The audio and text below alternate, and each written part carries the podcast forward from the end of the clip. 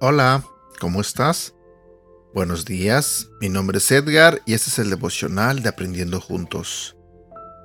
Estamos comenzando una nueva semana.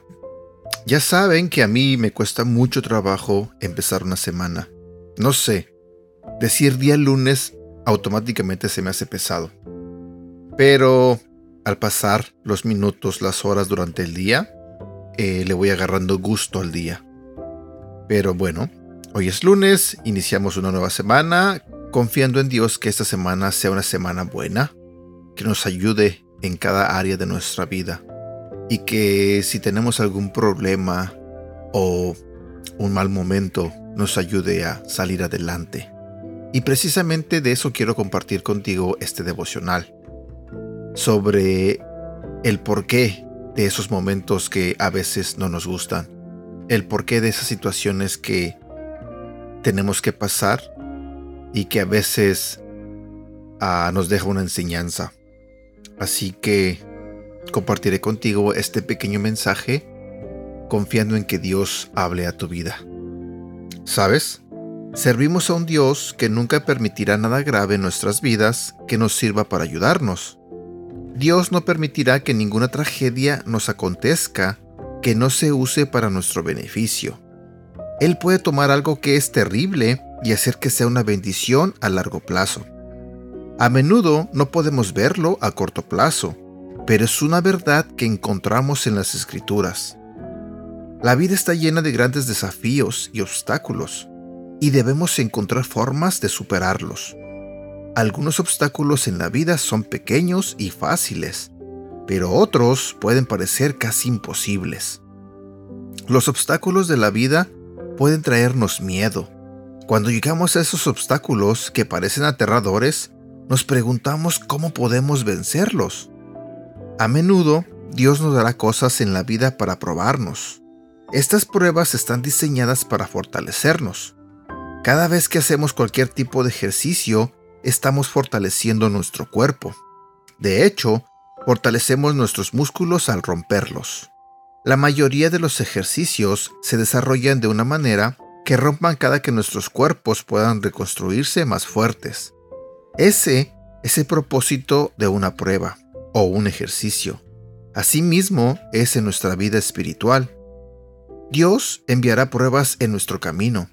Si podemos superarlas, nos fortalecerá para que la próxima vez podamos superar unas más grandes.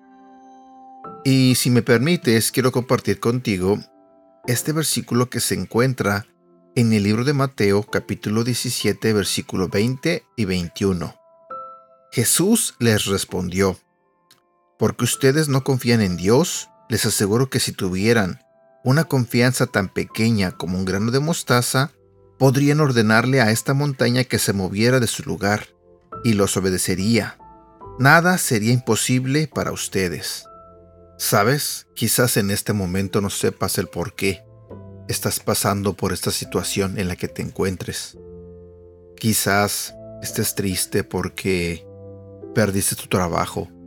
Quizás estés triste porque tienes un conflicto con alguna persona.